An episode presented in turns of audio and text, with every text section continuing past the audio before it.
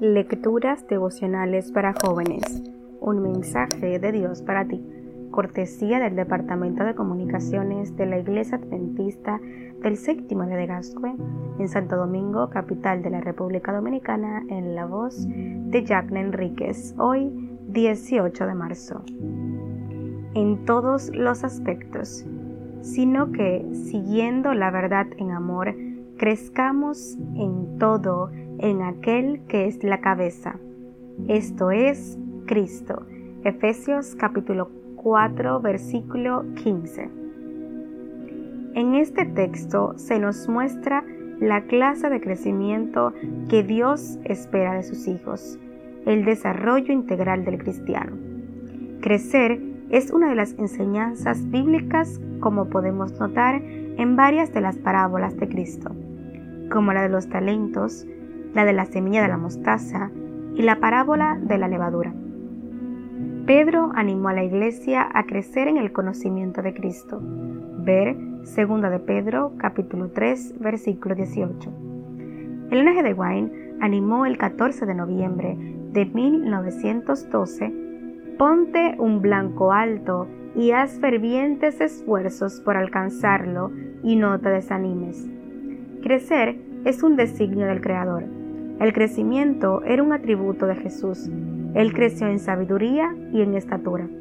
Por eso su vida de superación integral se puede resumir en tres palabras, tentado en todo, pero sin pecado.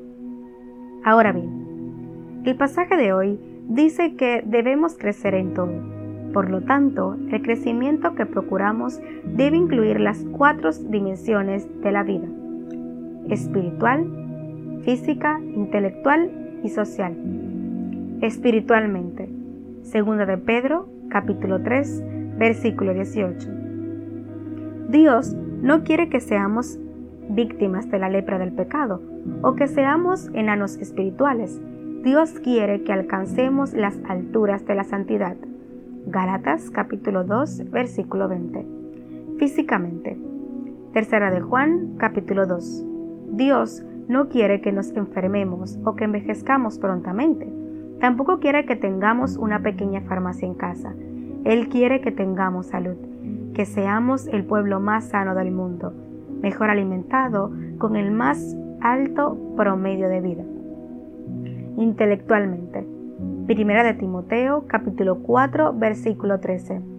Dios no quiere que seamos ignorantes, enemigos de la buena lectura él quiere que la lectura sea nuestra ocupación diaria, que desarrollemos nuestra mente al máximo, que sepamos decidir.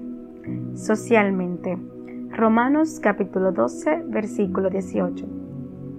Dios no quiere que seamos resentidos sociales ni que tengamos almas amargadas, ya que la peor tragedia del mundo es un cristiano amargado. Dios quiere que seamos amigos de todos, en la medida de lo posible y en cuanto dependa de nosotros. Quiere que tengamos relaciones públicas, que seamos cristianos con las manos abiertas, que tengamos la rara flor de la cortesía cristiana en nuestro jardín, que seamos agradecidos y hospitalarios. Pero ese crecimiento solo puede ocurrir en Cristo. Así que hoy Dios te dice, crece y supérate para servir a la humanidad y para glorificarme ante el mundo. Pidámosle a Él que nos ayude a vivir vidas en constante crecimiento. Amén.